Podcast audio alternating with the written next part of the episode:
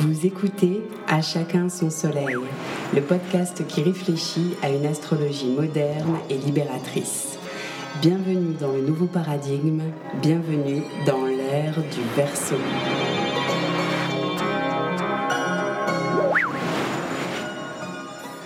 Chacun de nous est un soleil et il a son soleil. Vous êtes un soleil. Je m'appelle Faustine, votre hôte pour ce podcast, et j'ai l'élan de vous traduire le langage astrologique et de vous faire découvrir combien la discipline peut se mêler intrinsèquement à nos vies de manière concrète.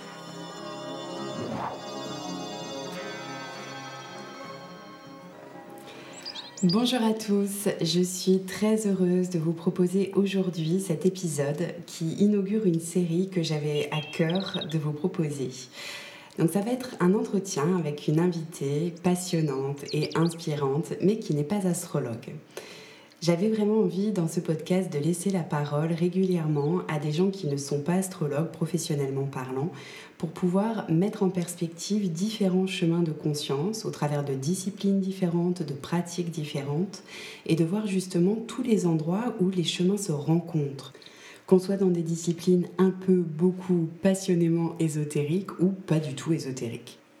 Donc j'avais à cœur de guetter ces sentiers-là pour qu'on puisse peut-être à la finale se retrouver collectivement à la croisée des chemins de la conscience. Mon invitée d'aujourd'hui est donc la courageuse qui inaugure cette série d'épisodes d'entretien astrologique, mais pas que. Et avec elle, on va tenter de faire le lien entre les clés de conscience astrologique et ce moment si singulier de la naissance. Ensemble, nous allons tourner autour de la question du cycle de la vie, de la place de l'homme entre la terre et le ciel. On essaiera de voir quelle place peut avoir l'astrologie pour mon invité déjà, pour les futurs parents peut-être, pour accueillir les naissances aussi, pourquoi pas.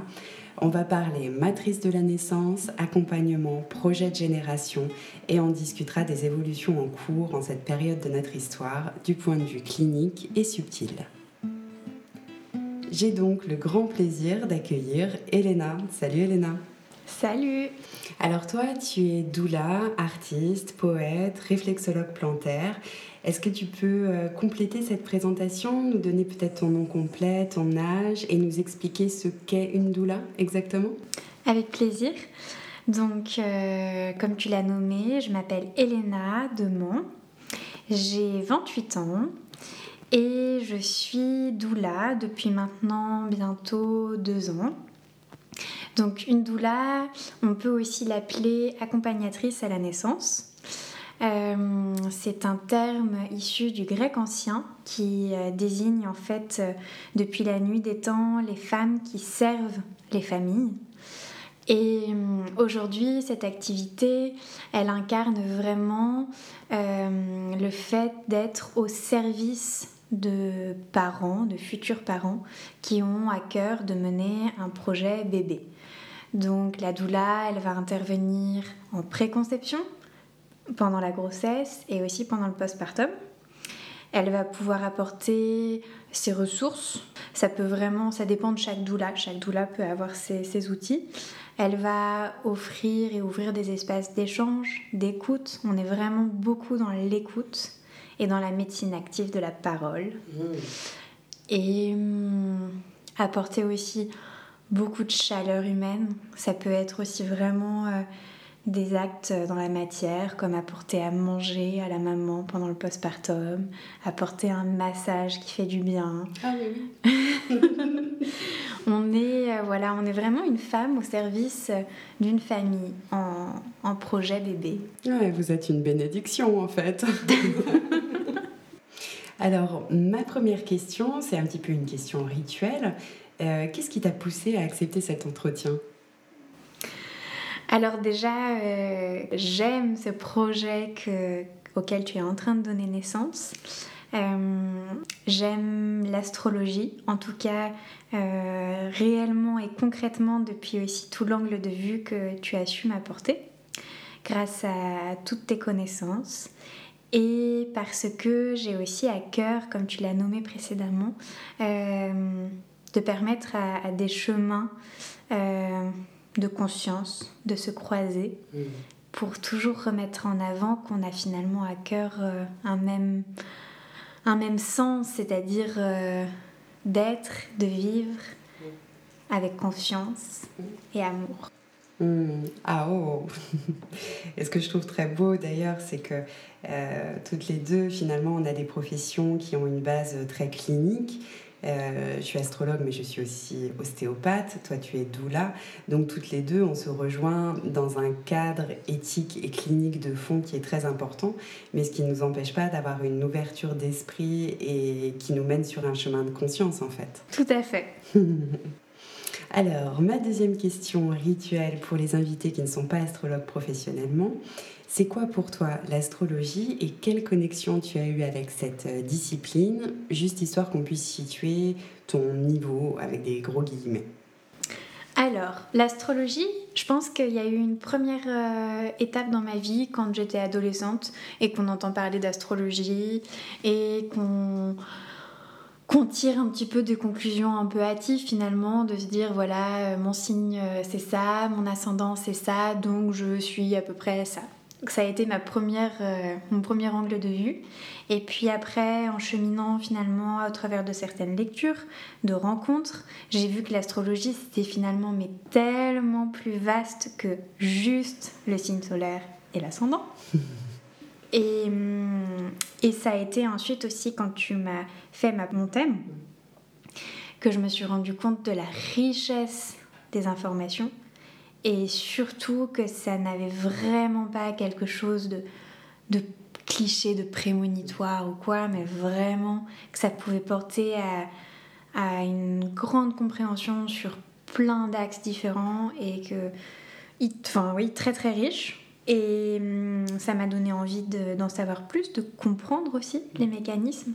Euh, et j'ai donc fait un début d'initiation, de formation avec toi qui a été très enrichissante, qui m'a transmis quelques connaissances euh, qui me permettent aujourd'hui de comprendre aussi un minimum le vocabulaire que vous pouvez employer et les grands axes de notre génération, plein de choses qui sont passionnantes. Hmm. Voilà aujourd'hui mon rapport à l'astrologie. Extra. Bon, et eh bien écoute, on va pouvoir entrer dans le vif du sujet de notre entretien d'aujourd'hui. Donc comme tu le sais, bah, pour nous en astrologie, la naissance, c'est quelque chose de particulièrement important. Déjà parce que c'est le moment qui nous permet de monter la carte du ciel d'un individu. Et ce moment, c'est quand même l'entrée euh, en incarnation et qui fait qu'un individu va habiter sa carte du ciel de naissance.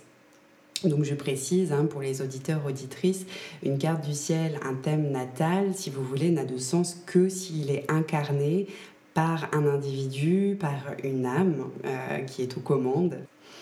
Et d'ailleurs, le moment où une personne décède, eh bien, sa carte du ciel devient vide puisqu'elle n'est plus habitée. Bref, fin de la parenthèse. Donc la naissance, ce fameux moment, est-ce que toi tu saurais me dire euh, c'est quoi ce moment pour toi? Comment tu te le représentes? Et qu'est-ce qui t'anime à être là, présente professionnellement dans la périnatalité? Alors, avant toute chose, la naissance pour moi, c'est hum, ce qui est magique et ce qui m'appelle, c'est son mystère. Mhm. C'est vraiment cet aspect de la naissance qui vient nous, nous, mettre devant un phénomène où on ne peut rien contrôler. Et, hum, et pour moi, ça fait sens et lien avec aussi euh, cette posture dans laquelle elle nous projette d'être dans l'amour inconditionnel. C'est-à-dire que qu'importe ce qui va se passer, parce que c'est pas moi qui décide, c'est déjà cette âme qui, qui oriente, mm. eh bien, je suis et je serai dans l'amour. Donc ça, c'est vraiment pour moi euh, l'appel de la naissance, d'une naissance. Et le lien avec l'astrologie, ensuite, c'est euh, vraiment euh, ce que tu disais du fait que un individu vienne en, en se donnant naissance à lui-même il, vient incarner sa carte et euh, l'astrologie pour moi vient faire sens euh, justement pour ce phénomène que tu as nommé, qu'une carte prend son sens quand l'individu vient l'habiter. Et hum, pour moi, il y a vraiment cette notion de, ok, il y a un être qui est en train de naître, il vient habiter l'existence qui lui est proposée, Et à partir de là, ça vient aussi vraiment, je trouve, démystifier l'astrologie où on a l'impression que l'astrologie, finalement, c'est elle qui oriente, alors que pas du tout. C'est vraiment un être qui vient et c'est lui qui oriente ensuite les choses. Et l'astrologie fait partie d'un des outils qu'on a à portée de main pour venir poser des compréhensions sur l'orientation que prend cet individu. Euh, et, c'est là où pour moi ça peut faire sens, quand parfois il y a des flous, quand euh, on se pose des questions, quand il y a des incompréhensions ou des choses trop mystérieuses et qu'on peut faire appel à cet outil pour venir mettre de la compréhension. Voilà. Hmm. Écoute, je suis ravie que tu ramènes ça euh, au premier plan, cette idée que c'est pas l'astrologie qui oriente et que euh, effectivement en tant qu'astrologue, on n'est pas en train de dire euh, les astres t'influencent. Non, non, non, l'individu est toujours libre. Et j'aime du coup d'autant plus ta formule de c'est l'être qui se met au monde. Euh, en astrologie, selon Alice Bellet notamment, on dit que à partir d'un certain degré d'évolution, c'est l'âme qui choisit son incarnation. Et donc là, tu nous rappelles que, bah oui, dans ce processus de la naissance, physiologiquement, c'est l'être qui choisit de venir au monde. C'est lui qui se déclenche, dans une majorité de cas, euh, en coopération avec la mère. Mais c'est quand même hyper puissant, quoi. Et dans tous les cas, que ce soit lui qui se déclenche ou pas, en tout cas, je reste. Enfin, j'habite vraiment ce principe, moi, dans, dans mes valeurs. Euh, c'est que hum, c'est l'être qui déclenche, en tout cas, le scénario qui est juste pour lui à vivre. Que ce soit un déclenchement naturel ou pas, ou voilà. Et, hum, et cet outil de l'astrologie, je trouve aussi qu'il est vraiment dans une. Hum, il pose une interprétation, une compréhension plutôt. Euh, toujours euh, dans cette dynamique de mouvement où rien n'est justement arrêté et figé. Et la naissance, c'est ça, quoi. Systématiquement, il y a de la vie, en fait. Ouais, ça déclenche l'horloge, en fait, la naissance. Ouais. Hmm. Et du coup, tu penses que c'est quelque chose qui, oui, a priori, peut être un bon outil pour les parents? Alors peut-être pas juste deux heures en postpartum, mais euh, soit pendant la grossesse, soit à l'arrivée de l'enfant plus tard, euh, l'astrologie, oui, c'est quelque chose, euh, c'est un outil qui te semble viable et que, dont les parents pourraient se saisir Oui, je pense parce que euh, je, je, pense réellement que quand on a justement parfois même déjà très tôt hein, dans le postpartum des difficultés pour accueillir sa nouvelle place en tant que parent, pour comprendre euh, des aspects du bébé qu'on est en train d'accueillir dans sa vie, euh, pour aussi faire des liens peut-être avec euh, nos mémoires, nos vécus, qu'on sent être comme des barrières dans, cette, dans ce chemin vers la nouvelle parentalité qui est en train de s'offrir à nous. Et bien dans ce cas, en effet, l'astrologie peut être un outil qui vienne justement et bien, nous permettre d'ouvrir des nouveaux espaces où on vient identifier ce qui finalement peut être le levier qui mmh. vient débloquer mmh. un levier ressource quoi. Et, euh, et sans être dans des projections de, de ce que sera euh, la vie demain en fait, mais vraiment dans l'instant présent. Mm. Parce que euh, c'est vrai que quand j'ai pu déjà le nommer auprès de, parents, ça, ce qui peut réel, enfin oui, assez souvent ressortir, c'est euh, mais j'ai pas envie qu'on regarde ce que sera notre enfant demain. Et c'est là où j'aime indiquer que mais pas du tout. L'outil de l'astro, il peut vraiment être utilisé simplement pour le présent et pour, pour venir être euh, mais vraiment la petite main qui à un moment donné vient, vient mettre... Euh, le petit coup de pouce. Ouais, c'est ça. Mmh. Oui, je comprends tellement.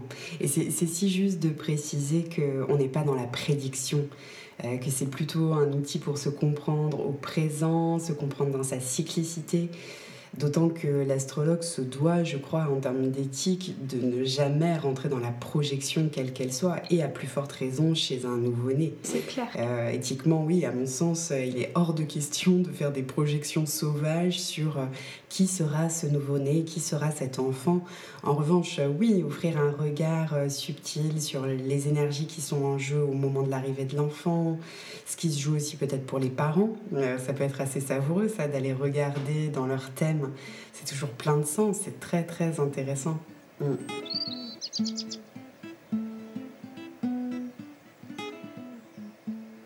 Et du coup, est-ce que Toi, tu sens une. Euh, dans les couples que tu accompagnes, est-ce que tu sens qu'il y a quand même une évolution dans leur perception de la naissance de ce moment-là?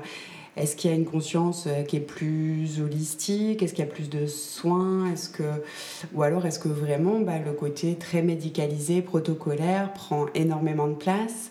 Euh, Est-ce que tu vois des choses qui bougent ou pas par rapport à ça? Oui, je pense que les choses bougent et que justement on tend vraiment euh, à, essayer de créer une intégration des deux principes holistiques et médicales en fait. Euh, à un moment donné, donc tu as un peu dissocié finalement même dans ta question Les, deux espaces. Mm, mm. Et, et, je pense qu'aujourd'hui, on est vraiment sur ce chemin de hum, réussir à faire cohabiter euh, ce qui est finalement perçu d'un angle sacré et d'un angle médical et que finalement l'un peut vraiment aller avec l'autre. Donc pour moi, on tend à aller vers ça. En tout cas, c'est aussi vraiment ce pourquoi j'habite aujourd'hui cette mmh. activité de doula. C'est parce que je trouve qu'elle fait très bien le lien entre ces deux espaces. Et euh, bien entendu, pourquoi c'est possible? Parce qu'on a aussi devant nous des parents qui ont à cœur d'être respectés, mais qui ont quand même besoin d'être sécurisés. Donc ça, ça passe quand même aussi par, mine de rien, le, regard médical. On est devant des parents euh, qui fonctionnent quand même beaucoup plus, je trouve, en duo. Donc forcément, on, aspire à être dans une communion globale quand déjà on sent que le propre foyer euh, s'intègre, et bien forcément, ça aspire à ce que tout soit intégré. Mmh. Euh, donc ça, c'est les deux grands aspects qui, qui, là me viennent en tout cas. Et, euh, et qui a vraiment cette notion de, de respect. quoi. Qu'est-ce qui est en train de se passer avec mon corps? J'ai envie d'en être acteur, j'ai envie d'être dans mes choix et j'ai envie d'être dans l'échange dans avec ceux qui s'occupent de cet espace-là. Ouais, c'est vrai qu'on le sent, hein, cette affaire de réappropriation quand même euh, chez les femmes et chez les couples aussi. Il y a, il y a une sorte de réempouvoirment en fait. Oui. Ouais. Dans la parentalité, c'est vrai que c'est flagrant et hum, intéressant. Et toi, au niveau des hommes, oui, tu dis qu'il y a cette idée de, de, duo, enfin, évidemment, dans le cas où on est couple hétérosexuel, etc., mais au niveau du coparent, quel qu'il soit, tu sens une, une, sorte de complémentarité comme ça qui se joue de plus en plus? Oui, tout à fait. Et euh, en fait, que l'autre soit masculin ou non, comme tu le disais, euh, il y a vraiment cette idée que euh, c'est plus juste la femme qui porte le bébé qui accouche mais que l'autre à côté, que ce soit un homme ou une femme, euh, est intégré et accouche finalement aussi. Mmh. Et, euh, et, je pense qu'il y a eu la demande de la femme qui porte, mais que la demande est aussi venue de celui qui est à côté, de se dire, ok, quelle place je peux aujourd'hui prendre, laquelle on peut aussi me donner pour que je sois vraiment pleinement présent. Mmh. Et, euh, et, ça, oui, c'est vraiment, c'est vraiment en train de d'éclore de plus en plus. Et c'est d'ailleurs, euh, je trouve que presque à la limite dans ces moments-là, le masculin, féminin s'efface pour ne faire plus qu'un. quoi. C'est d'ailleurs, je pense, pour ça que je n'arrive même pas à insister sur le fait que ce soit homme. Mm. C'est que ça, ça fait vraiment, ouais, ça, ça s'estompe. Oui, c'est comme si là, pour le coup, le genre n'avait plus tellement d'importance devant quelque chose de, de plus grand en, en termes d'amour, quoi. C'est beau. Oui. Et je me dis que ça participe peut-être à faire évoluer les masculinités aussi.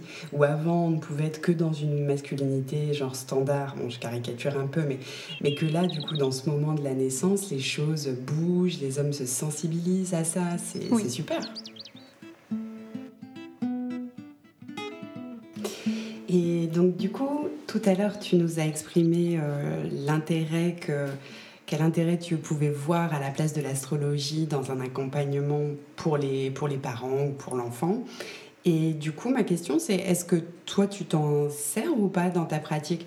Alors, pas forcément pour regarder, je sais pas, le, signe solaire ou euh, pour essayer de les décrypter, mais je sais pas, peut-être plus pour regarder euh, l'énergie du moment, la saison dans laquelle l'enfant va arriver. Euh, tu t'en sers ou, ou alors c'est quelque chose que tu as tellement intégré dans tes perceptions que finalement ça passe Non, euh je m'en sers parce que euh, Et bien justement, dans nos échanges avec toi, qui est astrologue, j'aime beaucoup euh, euh, te demander justement quelle peut être en ce moment la tendance par rapport aux lunaisons qu'on traverse, parce que automatiquement, ça vient poser des compréhensions aussi sur ce que je peux traverser dans mes accompagnements.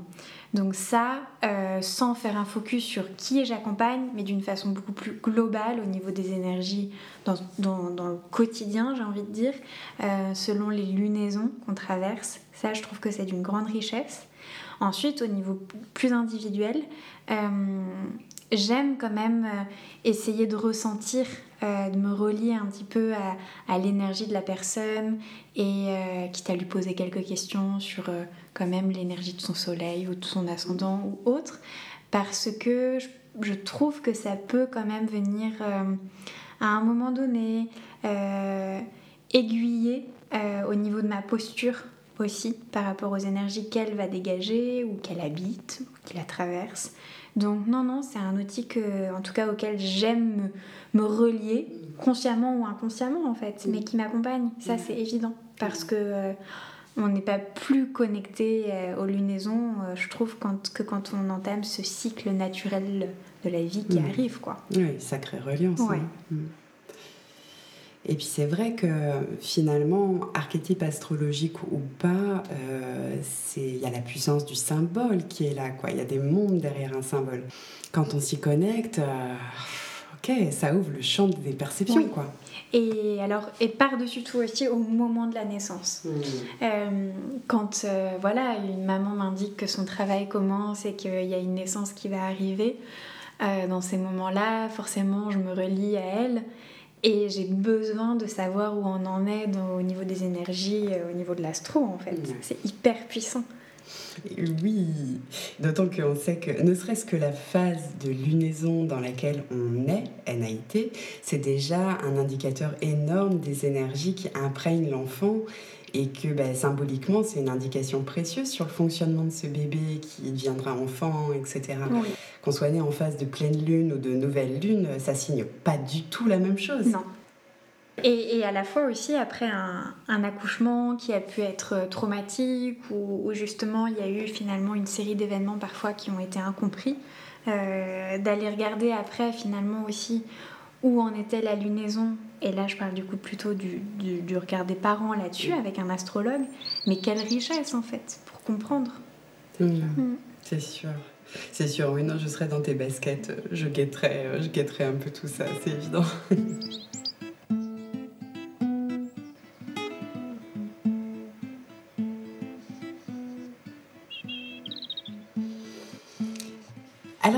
j'avais aussi envie d'échanger avec toi sur euh, deux choses, notamment que propose euh, le langage astrologique. Ce sont les matrices de la naissance et les projets de génération. Donc je sais que toi, ce sont des notions qui te parlent, mais je vais peut-être quand même repréciser un petit peu pour les auditeurs auditrices.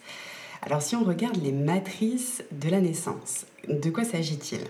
Eh bien ce sont des phases qui ont été décrites par Stanislas Grof, qui est l'inventeur de la psychologie transpersonnelle, et ces phases, elles ont été retravaillées à la suite sous l'œil de Dominique Levadou-Feuillette, euh, psychothérapeute et astrologue, qui nous donne quatre phases du déroulé de la naissance, du passage du non différencié au différencié, d'un point de vue physiologique et symbolique. Et donc j'aimerais bien que tu me donnes ton ressenti là-dessus après. Alors la première phase, de quoi il s'agit? Eh bien c'est la phase fétale.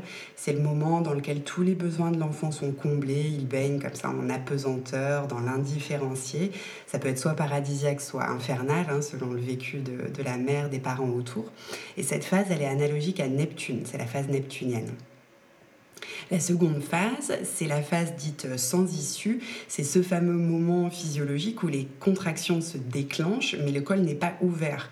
Donc le fœtus, il est soumis à des pressions qui sont considérables, qui peuvent être angoissantes peut-être, qui lui font craindre l'écrasement, voire la, la mort. Cette phase, c'est la phase saturnienne, analogique à, cet archétype de Saturne. Ensuite, on arrive à la phase de, lutte pour la vie. Là, ça y est, c'est le col s'ouvre, on s'engage dans le bassin. Donc la progression, elle est plus ou moins lente, plus ou moins difficile, etc. En fait, il faut que l'enfant s'en sorte, quoi, coûte que coûte. Ça peut donner la sensation presque d'un combat qui s'est engagé entre la matrice et l'enfant. Il y a une espèce de résistance qui est faite sur l'enfant de, que le monde lui fait à sa venue euh, à, sa venue à la lumière. Mm-hmm. Et c'est ce passage dans le tunnel de chair dans laquelle la pesanteur et la maman, évidemment, nous aident à progresser. Ça, c'est la phase plutonienne. Et enfin, on arrive dans la quatrième phase qui est l'expulsion, la sortie hors de la prison de chair, et donc qui marque un changement d'état majeur pour l'enfant. C'est le moment où il est accueilli dans un monde de, pesanteur, de matière, euh, accueilli dans le monde des hommes. Ça, c'est la phase uranienne. Et donc je voulais voir comment ça, ça vibre pour toi, parce que ce, sont des phases qu'on a tous vécues en venant au monde, et on sait que ça laisse des traces cellulaires plus ou moins inconscientes, souvent inconscientes d'ailleurs. Et nous, en astrologie, on le retrouve au travers des archétypes Neptune, Saturne, Pluton, Uranus. Euh, qu'est-ce que tu en penses? Est-ce que dans ton ressenti individuel ou au travers des accouchements que tu accompagnes, tu le remarques ou pas? Alors, euh, je pense que c'est vraiment euh, tellement ancré en nous, alors peut-être parce que je l'ai identifié aussi au travers des connaissances que tu m'as transmises, mais euh, une fois que c'est en conscience en tout cas, ça résonne vraiment comme une évidence. On se dit, mmh. mais oui. Et en se reliant à l'énergie de ces planètes, ça fait tellement sens en fait euh, à ce que ce qu'implique l'énergie dans ces différentes phases de la naissance. Là où je trouve, en tout cas où ça me fait aussi un écho, c'est que pour euh, les, mamans qui écouteront tout ça et qui se diront peut-être euh, oh, mais moi j'ai pas accouché par voix basse et là il y a un énorme lien que j'ai envie de faire que, que ces phases de la naissance et ce, ces, ces, phases euh, la, dernière que tu nommais, c'était uranienne, mais on, les vit toutes en fait, à un moment donné. Et, euh, et c'est ça que je trouve vraiment magique, c'est que euh, tout se passe. Tout le temps. Tout le temps. Qu'importe le scénario. Et, et, je trouve que c'est hyper important de le remettre au centre pour pas avoir l'impression d'avoir manqué à quelque chose. Et, et c'est toute la richesse aussi de l'astrologie, c'est de savoir ensuite remettre dans chaque contexte eh bien, cette vérité universelle. Mmh, mmh. Parce que pour moi, elle est vraiment. On est, si on est là aujourd'hui, c'est qu'on est ah, tous passés par, là. On est arrivé en incarnation d'une manière ou d'une autre. Et c'est ce que j'aime transmettre en fait euh, dans, la, dans le passage que j'aime nommer de résilience après un, accouchement, quand on a besoin en tout cas de faire appel à la résilience. C'est vraiment de se, rappeler de ces quatre phases en fait. Mmh. Euh, que nous, en tant que doula, on va d'ailleurs euh, nommer euh, quatre phases de travail et on mmh. retrouve exactement les mêmes énergies. Ouais. Excellent. Donc, donc c'est là, c'est là. Mmh, incroyable.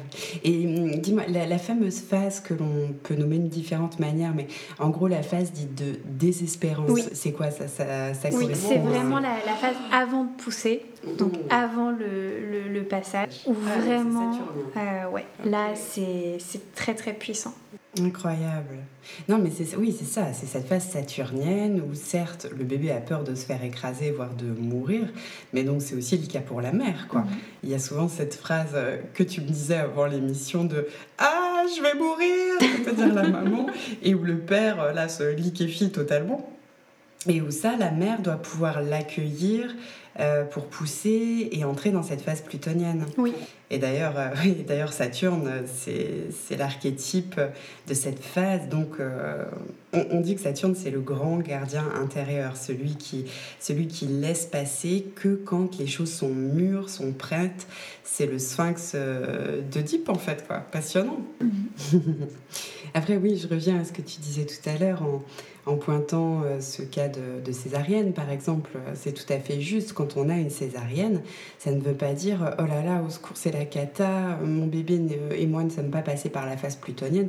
Mais si, bien sûr, juste euh, différemment. Oui. Et l'archétype plutonien, du coup, sera très très intéressant à aller, euh, à aller visiter. Mhm. Pourquoi, pourquoi l'enfant ou la mère euh, n'ont pas pu, voulu descendre dans ce tunnel de chair. Euh, ce qui n'est pas simple de toute manière, puisque la psychologie a, bossé là-dessus. L'enfant doit accepter de déchirer sa mère pour naître et la mère doit l'accepter. Donc c'est un sacré morceau. Et, et c'est vrai que quand tout à l'heure tu me demandais justement quelle place prend l'astrologie dans ma pratique, euh, sans forcément le nommer, mais c'est quand je rencontre ensuite un bébé qui est passé par là, automatiquement je me relie quand même un petit peu à, Pluton et j'essaie de sentir, ok, c'est où, c'est pourquoi, ça a eu lieu comment du coup chez lui, et, et je vais forcément euh, euh, guider dans ce cas le parent à venir comprendre et du coup tout de suite guérir ça, mmh, quoi, mmh. que ça ait lieu. Et sans d'ailleurs pousser jusqu'à la césarienne, on peut aussi parler d'un contexte d'une grossesse euh, avec un accouchement euh, plus médicalisé, déclenchement ou, ou une euh, péridurale où on ne sent pas les contractions. Donc mmh. on pourrait avoir l'impression que finalement la phase saturnienne, eh bien, on est assez passive, mais elle a lieu, elle a quand même lieu. Bien sûr.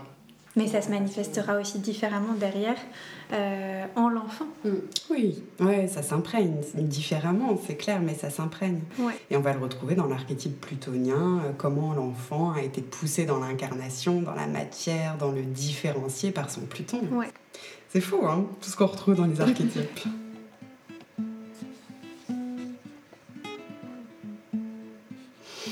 La deuxième chose que j'avais envie d'aborder avec toi, je voudrais ton, ton point de vue, euh, ce sont les projets de génération. Alors tu sais, ça me passionne, c'est le sujet du prochain livre de, de Fanchon qui est à paraître et auquel j'ai participé. Euh, donc pour resituer un petit peu ce qu'est un projet de génération, on rappelle qu'il est donné par la position de Pluton, Neptune, Uranus au moment de la naissance d'un être, et ce sont ces planètes qui vont nous permettre de déterminer respectivement la problématique karmique, les aspirations et le génie de la génération en question.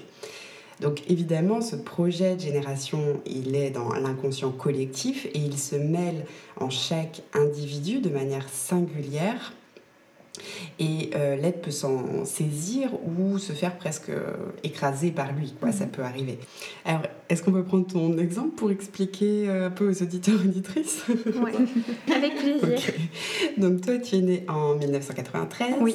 Donc, tu es d'une génération qu'on a appelée passage et réinitialisation. Et donc, vous avez un Pluton dans le scorpion, un Neptune et un Uranus conjoints dans le Capricorne. Donc cette génération, qui est la mienne aussi, on va pas se mentir, euh, disons que Pluton demande à nos inconscients pas mal d'épreuves et d'initiations. Surtout en début de vie, hein, les êtres pourront sembler comme presque en, stagnation à cause de l'inertie des, des, anciens systèmes. Donc ça demande un vrai cheminement intérieur à faire. C'est une génération qui est très remuée dans sa psyché, qui est mise au défi d'oser être, mais pas uniquement sur le plan de la personnalité. Et c'est une génération qui est très touchée par toutes les questions qui sont liées à la mort, à la sexualité, au rapport de domination, à la relation, à la procréation, à la transmission, l'héritage, le pouvoir, etc. etc. Mhm. Et donc il s'agit en fait pour... Euh, pour tous ces êtres donc, qui sont nés entre 1988 et 1995, grossièrement, d'oser se déraciner de l'ancien pour se réenraciner dans de nouveaux modèles tout en les bâtissant. Et de nouveaux modèles qui soient intérieurs et extérieurs, basés sur de, de nouvelles valeurs en fait. Donc on reconnaît que c'est pas forcément évident de faire les deux en même temps. Mais pour ça, on est plutôt bien aidé par notre Neptune-Uranus en Capricorne qui justement nous montre la direction, la vision d'un collectif qui est basé sur de nouvelles valeurs euh, spirituelles, notamment le respect, l'amour, que, que, tu as beaucoup ramené au premier plan finalement. Ouais. Alors, Bien sûr, ça a l'air joli comme ça, hein, mais toujours pareil, selon les conditionnements, les niveaux de conscience individuels, ça pourra aller du, tout au tout au niveau individuel. Hein. On va trouver euh, des grands amoureux modélisateurs euh, pour la vie euh, et des êtres qui peuvent être pris dans des difficultés vraiment douloureuses, dans une sorte de, de mélasse un petit peu inconsciente comme ça, qui peut les faire se positionner systématiquement contre, contre, contre. Bon, bref. Donc voilà, la, palette est large hein, en termes de comment le projet de génération va s'incarner dans l'individu. Il faudra avoir une carte pour être plus précis à un niveau personnel. Mais bon, donc euh, est-ce qu'il y a quelque chose qui te parle là-dedans? Est-ce que tu t'y ressens ou pas? Oui, tout à fait. Enfin, même complètement.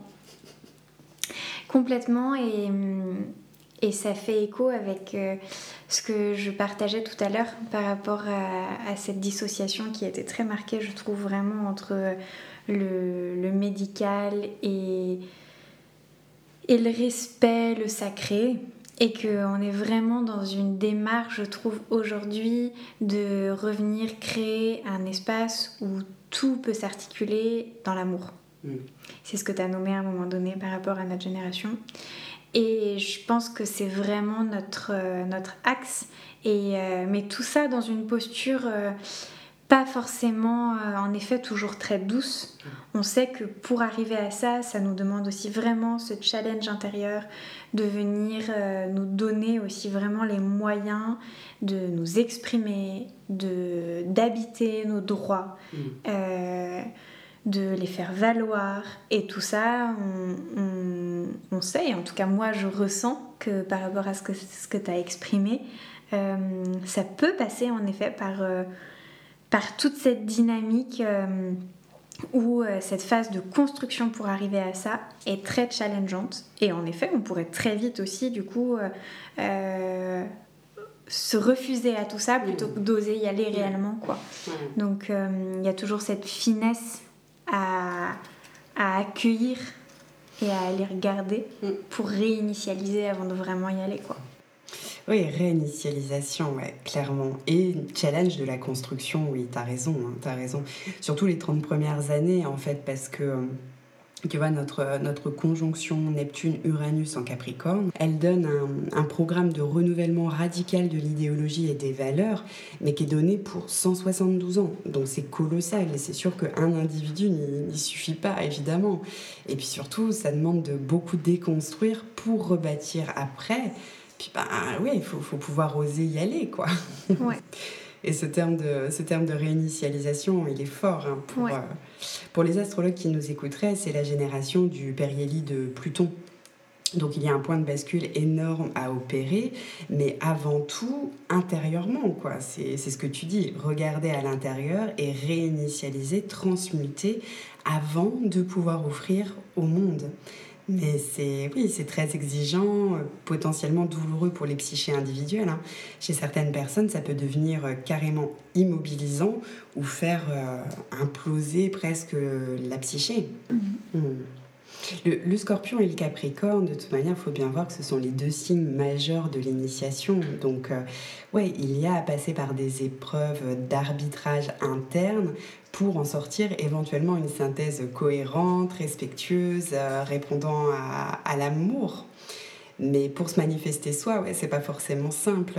L'inconscient, il répond à du triple féminin, dans le sens euh, yin. Un scorpion capricorne, c'est du féminin. Et donc, c'est une génération qui est très intériorisée. Contrairement par exemple à la génération du baby boom, hein, qui sont très sortants, très visibles, qui manifestent beaucoup. Mais bon, bon on est jeune encore, donc euh, les, derniers sont nés en 95 environ, donc euh, on n'a pas fini de voir de quel bois on se chauffe. Oui, et puis peut-être aussi faire le lien, je trouve, là en t'écoutant, euh, de on commence, je trouve, à notre stade de notre génération aujourd'hui, là, ici et maintenant, tout juste aussi à vraiment réintégrer euh, les forces que nous donne euh, la puissance du collectif, en fait. Et jusqu'à maintenant, je pense que tout ce qu'on essayait de, de, réinitialiser et ensuite d'aller vers à l'extérieur, il y avait encore cette sensation de, ok, individuellement. Mais désormais, je sens vraiment que il y a cette transition de se dire ok mais si finalement on y allait tous ensemble de façon mm. collective est-ce que là il n'y a pas une idée en fait pour que ce soit plus doux et, et, aussi plus, plus volontaire quoi mm, mm, ouais, On, s'en approche. On s'en approche, ouais. Et oui. Et c'est vrai que pour notre génération, il fallait vraiment attendre presque d'avoir 30 euh, ans environ hein, pour être pour commencer à être capable de se saisir vraiment de notre conjonction euh, Neptune-Uranus en Capricorne, quoi, donc de nos aspirations et de notre génie, autrement dit. Ouais, je trouve ça vraiment passionnant euh, de t'écouter en parler parce que tu vois, c'est vraiment là, chaque individu qui, par sa vie, son ressenti, éclaire sa carte et donc son projet de, génération. Mhm. Et dans ce que tu viens de dire, c'est ouais, c'est ton Neptune, Uranus, Capricorne qui parle quand tu parles du collectif, là, c'est génial. on sent cette aspiration vers un nouveau collectif respectueux des individualités, mais, mais qui soit capable de les unir avec douceur sans les dissoudre. quoi. C'est le projet de l'ère du verso, en fait. Hein. Après l'individuation, la fraternité. Unifié, quoi. Mais oui. On y tient maintenant à ce qu'on a aussi. Euh, identifié individuellement, c'est clair. Et c'est là qu'on voit, je trouve, l'enchaînement parfait des générations, parce que, tu vois, dans les années 60, il y a eu euh, comme ça une, réouverture vers de nouvelles valeurs par euh, le mouvement hippie, la musique, etc., etc. Mais les générations nées alors, elles ont beaucoup trimé intérieurement. C'est la génération euh, triple féminin avant la nôtre, et ils ont bossé intérieurement, mais waouh, courageusement, quoi. Moi, je leur tire mon chapeau follement. Parce que du coup, grâce à eux notamment, ben, notre génération, elle ne veut plus se, sacrifier, subir, tu vois. C'est ce que tu exprimes, on veut la garder, notre individuation, quoi. Et maintenant qu'on est individué, eh bien, on essaie de s'assumer, on essaie d'avancer ensemble sans se perdre euh, nous-mêmes, quoi. Donc, euh, oui, on, comprend pourquoi j'ai appelé euh, aussi le podcast euh, comme ça, à chacun de son soleil. C'est que chacun est un soleil qui mérite le respect, la reconnaissance de sa dignité d'être. Et après, on forme des grappes de raisin de soleil, comme disait Vouga. Magnifique. Bon, euh, je me suis peut-être un petit peu emballée là sur la sur l'exemple, sur ce qui devait être un petit exemple sur les générations. Donc bon, recentrons sur sur la naissance. Euh, et donc sur le projet des générations des enfants qui naissent en ce moment.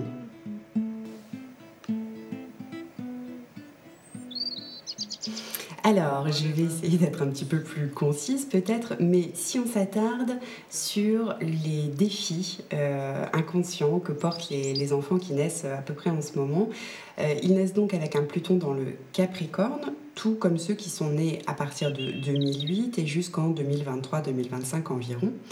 Donc ces jeunes êtres-là, ils ont devant eux un grand défi qui est lié à l'autorité et au pouvoir.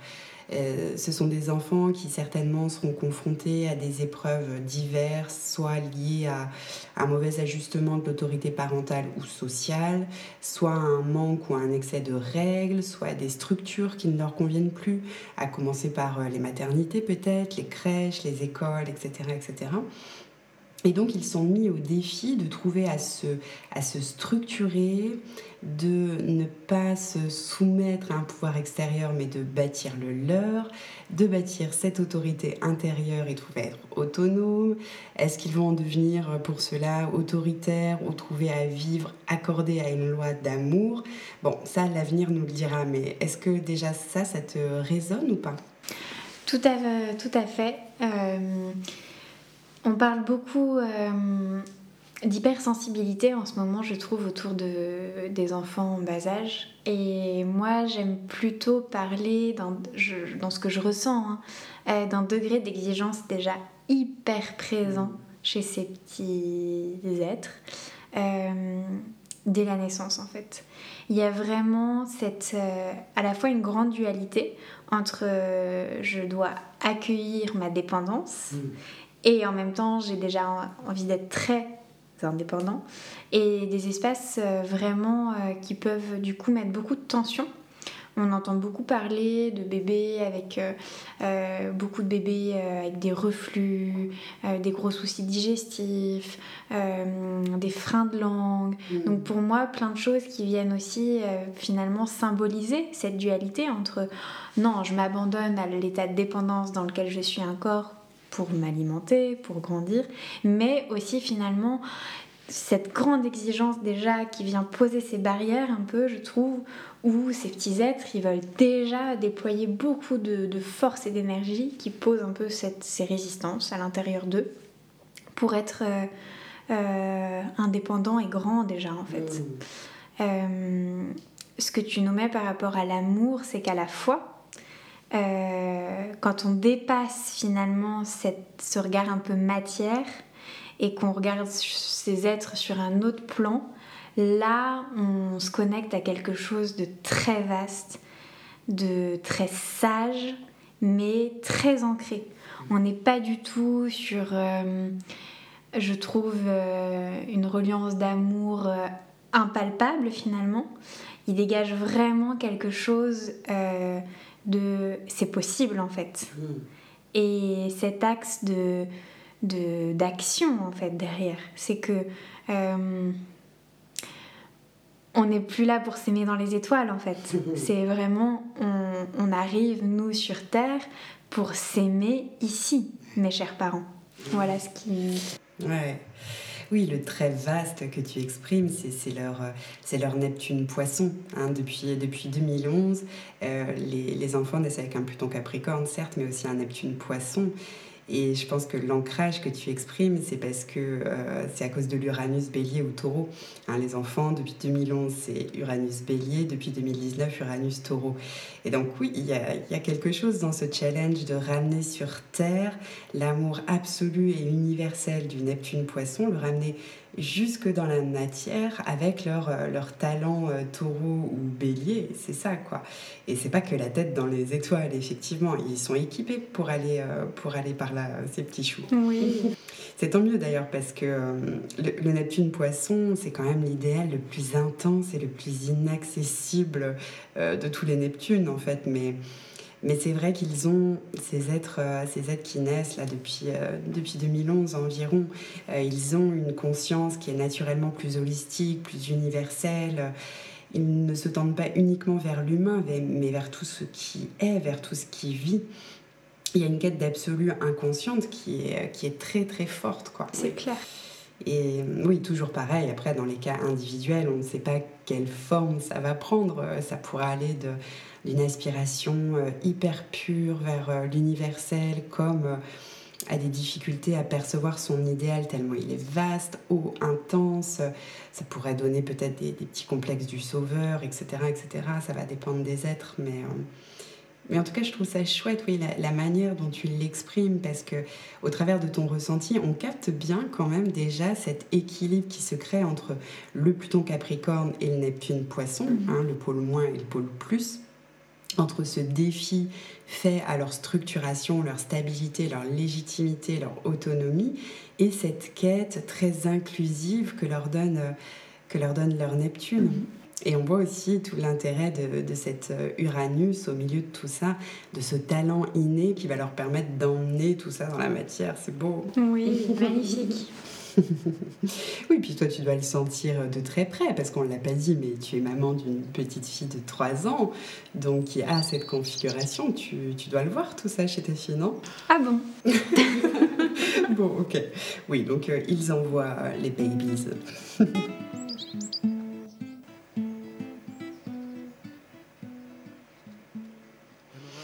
Et alors du coup, si on sort un petit peu des projets de génération, euh, je veux bien ton avis sur le transit de Pluton en Capricorne.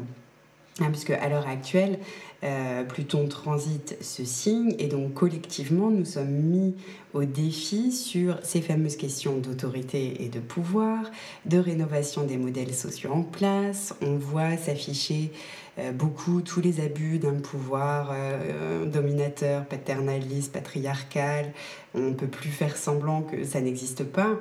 Euh, et d'ailleurs, on le voit, hein, je trouve, sur les, différents, sur les différents réseaux, sur les différents podcasts aussi, d'ailleurs, qui se créent par rapport à ça. Il y a une véritable prise de conscience. Et si on ressent au niveau de la périnatalité, il y a eu beaucoup de travail de fait quant aux violences gynécologiques, obstétricales, tout ça, ça se, ça se révèle. Hum, et, c'est fort parce que les enfants qui naissent dans ce contexte-là, ils vont être imprégnés de ces énergies, de ces revendications. Donc ça nous aide à les, à les comprendre et c'est pas rien, quoi. Non, absolument. Et je pense qu'ils viennent vraiment aussi euh, mettre en avant ce besoin de transparence. Ce besoin de transparence justement euh, autour... Euh, autour de ce qu'on peut se permettre de faire et de ne pas faire. Mm. Oui, très Pluton Capricorne. Ouais. Elle revient fort cette notion de respect, hein ouais. respect de la vie incarnée. Et du coup, puisqu'on parle de, vie incarnée, toi tu travailles quand même très proche du, cycle de la vie. Et est-ce que tu as une, une représentation de la place de l'homme dans ce cycle, qu'est-ce qu'elle peut être euh, l'homme dans l'univers? Comment tu te représentes? Il y a quelque temps, j'aurais dit tout petit. Aujourd'hui, quand euh, je, en fait, j'aurais dit tout petit parce que j'aurais eu tendance à vouloir le comparer à ce qui est très vaste. Et donc forcément, je me dis, mais on est tout petit.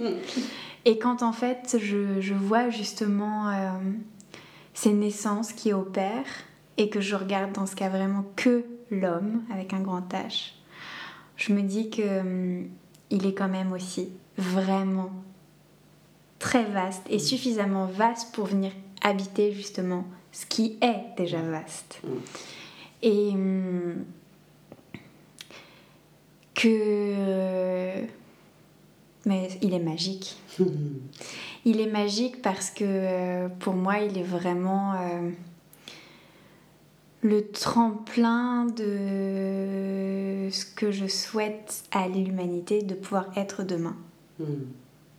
Oui, il y a quelque chose d'alchimique hein, dans un être humain. Euh, ouais. Hmm. C'est comme un laboratoire entre la terre et le ciel pour faire grandir l'âme. Ah bah c'est clair. Hmm. Ouais, c'est très Pluton Scorpion encore là, ce qu'on est en train de dire.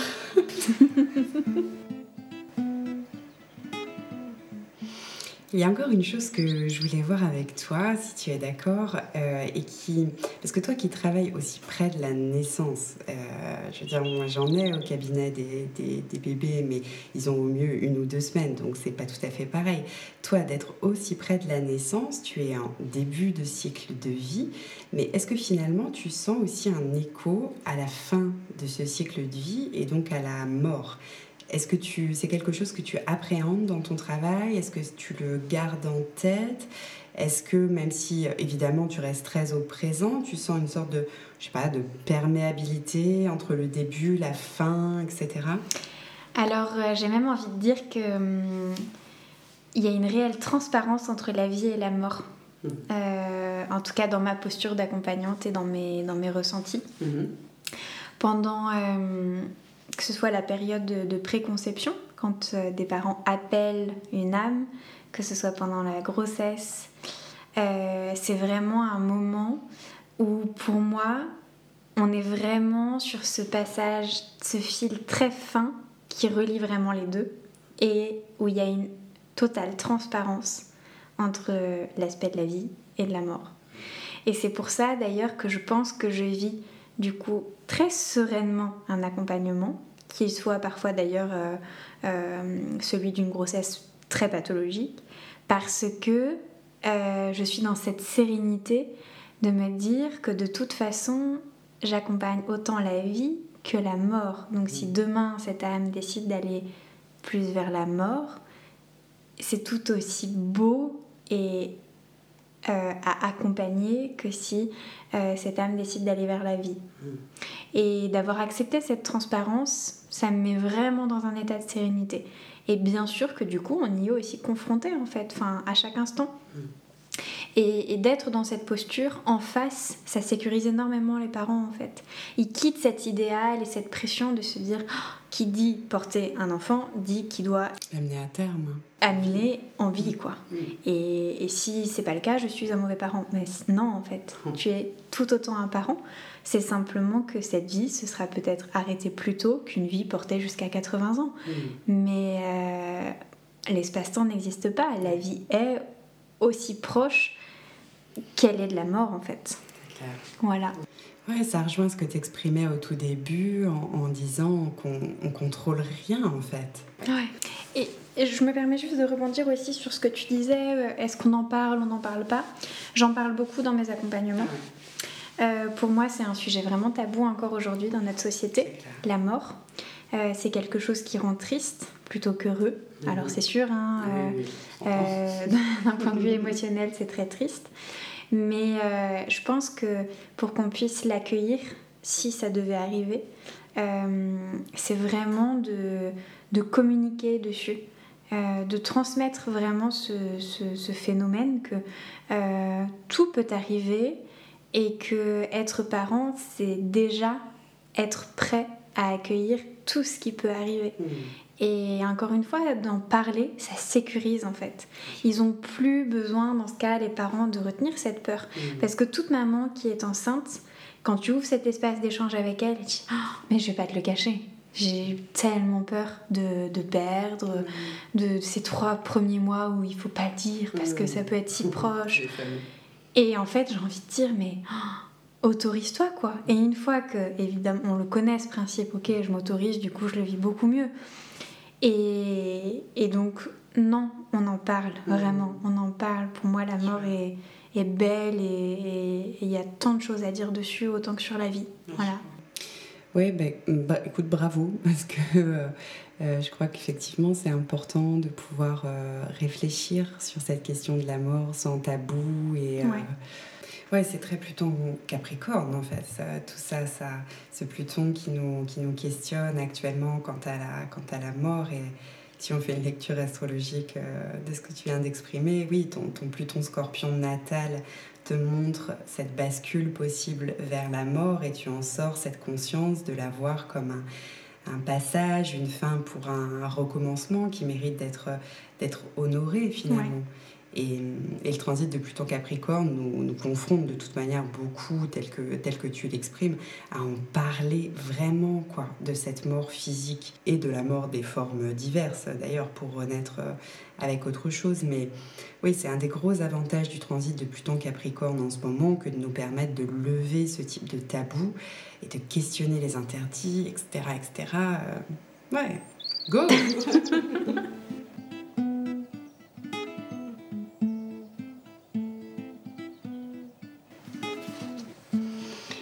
bien écoute, on arrive à nos petites questions traditionnelles de fin. Est-ce que tu aurais envie de nous partager tes aspirations personnelles et tes aspirations pour le monde? Alors celle qui est un peu drôle, c'est que j'ai juste envie de vous dire de faire des bébés. et en parlant euh, un peu plus euh, sérieusement, même si j'aime pas trop être sérieuse, mais euh, c'est vraiment de, de, tendre vers le fait de se reconnaître sur toutes ces facettes pour pouvoir aller vers tout ce qui nous attend et ceux qui nous attendent avec euh, et qui sauront faire écho à ces mêmes facettes. Ah, oh, reconnaissance. Un dernier message peut-être que tu as envie de passer? Il y a autant de naissances, de moyens d'accoucher que de parents. Et vous attirez à vous l'âme qui fera que le scénario est réellement celui que vous êtes prêt à vivre. Et vous êtes tous beaux et belles. T'es un amour. Écoute, euh, Grand merci, Elena. Merci à vous et merci à toi de m'avoir invité dans ce beau podcast. Mais que tu as ensoleillé. Tiens, d'ailleurs, Elena, c'est quoi l'étymologie? Éclat du soleil. oui, donc voilà, en fait, il fallait euh, Elena, éclat du soleil, pour euh, à chacun son soleil. Ça me semble normal. Avec un prénom pareil, tu as dû avoir une bonne phase uranienne à la naissance. Tu as dû être bien accueillie, non? Tout à fait. Voilà. ah, oui, et, si je me relie à ça aujourd'hui, euh, euh, oui, il y avait vraiment un grand bain d'amour. Mm. Et de soleil. Et de soleil.